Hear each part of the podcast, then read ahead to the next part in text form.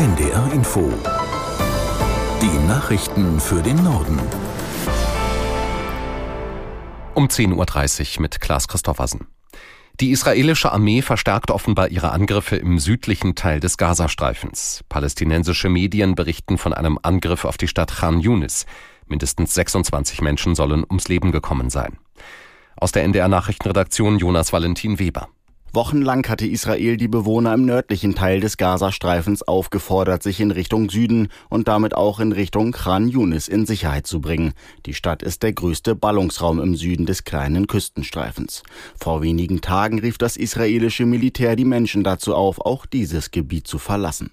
Ein Regierungsberater rechtfertigte den bevorstehenden Militäreinsatz in Khan Yunis später damit, dass sich in der Stadt Hamas-Kämpfer in Tunneln und Bunkern versteckten.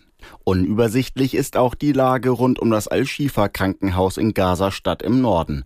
Berichten zufolge hat das israelische Militär die Klinikleitung aufgefordert, den Komplex innerhalb einer Stunde zu räumen. Laut den Vereinten Nationen befinden sich in dem Krankenhaus zurzeit etwa 2300 Patienten und Vertriebene. Heute sind wichtige EU-Vertreter im Nahen Osten unterwegs, um in dem Konflikt zu vermitteln.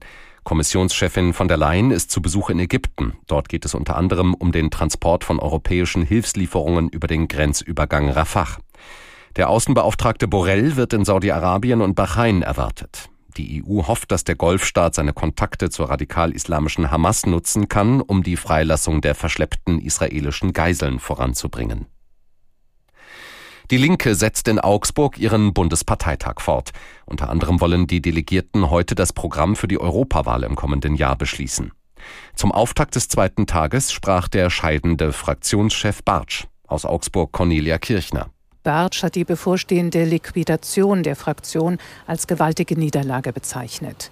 Im Bundestag gäbe es dann keine Fraktion mehr, die für soziale Themen streite und Anträge einbringe, für höheren Mindestlohn zum Beispiel oder eine höhere Kindergrundsicherung.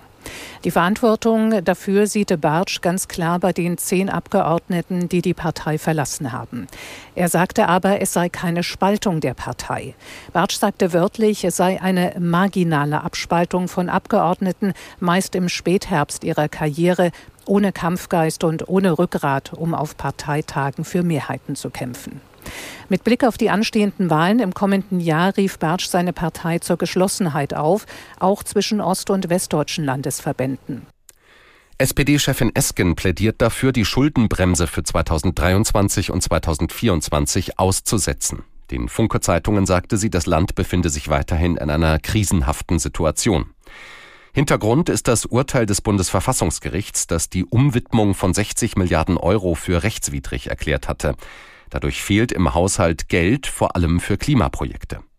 Unterstützung bekam Esken vom Deutschen Gewerkschaftsbund. Die Auswirkungen der Energiekrise seien nicht ausgestanden, sagte DGB-Vorstandsmitglied Körzel der Rheinischen Post. Der Entwickler des Chatbots ChatGPT OpenAI hat seinen Chef Sam Altman überraschend entlassen. Der Grund dafür soll fehlendes Vertrauen sein. Aus Los Angeles Katharina Wilhelm. Der 38-Jährige sei in seiner Kommunikation mit dem Verwaltungsrat nicht immer ehrlich gewesen, hieß es in einer Stellungnahme. Man habe kein Vertrauen mehr in Altmans Fähigkeit, OpenAI weiterzuleiten. Mira Murati, bisher die Technologiechefin, wird Interimsgeschäftsführerin, bis die dauerhafte Nachfolge geklärt ist. Die Kündigung von Sam Altman kommt überraschend. Altman war bislang das Gesicht des Unternehmens OpenAI, das vor einem Jahr mit dem Chatbot ChatGPT für Furore gesorgt hatte. Hamburg plant Maßnahmen gegen die Verelendung rund um den Hamburger Hauptbahnhof. Unter anderem soll eine Koordinierungsstelle eingerichtet werden, die die Arbeit der Drogen- und Suchthilfe sowie der Obdachlosenhilfe zusammenführt. Aus Hamburg Susanne Röse. Sozialsenatorin Melanie Schlotzauer erhofft sich davon auch eine bessere Abstimmung mit den staatlichen Stellen, wie dem Jobcenter oder den Fachstellen für Wohnungslosenhilfe. Die sichtbare Verelendung rund um den Hauptbahnhof stellt eine große Herausforderung und belastende Situation für die gesamte Stadt dar, sagt die SPD-Politikerin. Neben der Koordinierungsstelle will Schlotzhauer auch Schutzwohnungen einrichten. Dort sollen Sozialarbeiter Menschen in psychisch belastenden Situationen für eine befristete Zeit unterbringen können, bis diese für Hilfen ansprechbar sind. Das waren die Nachrichten.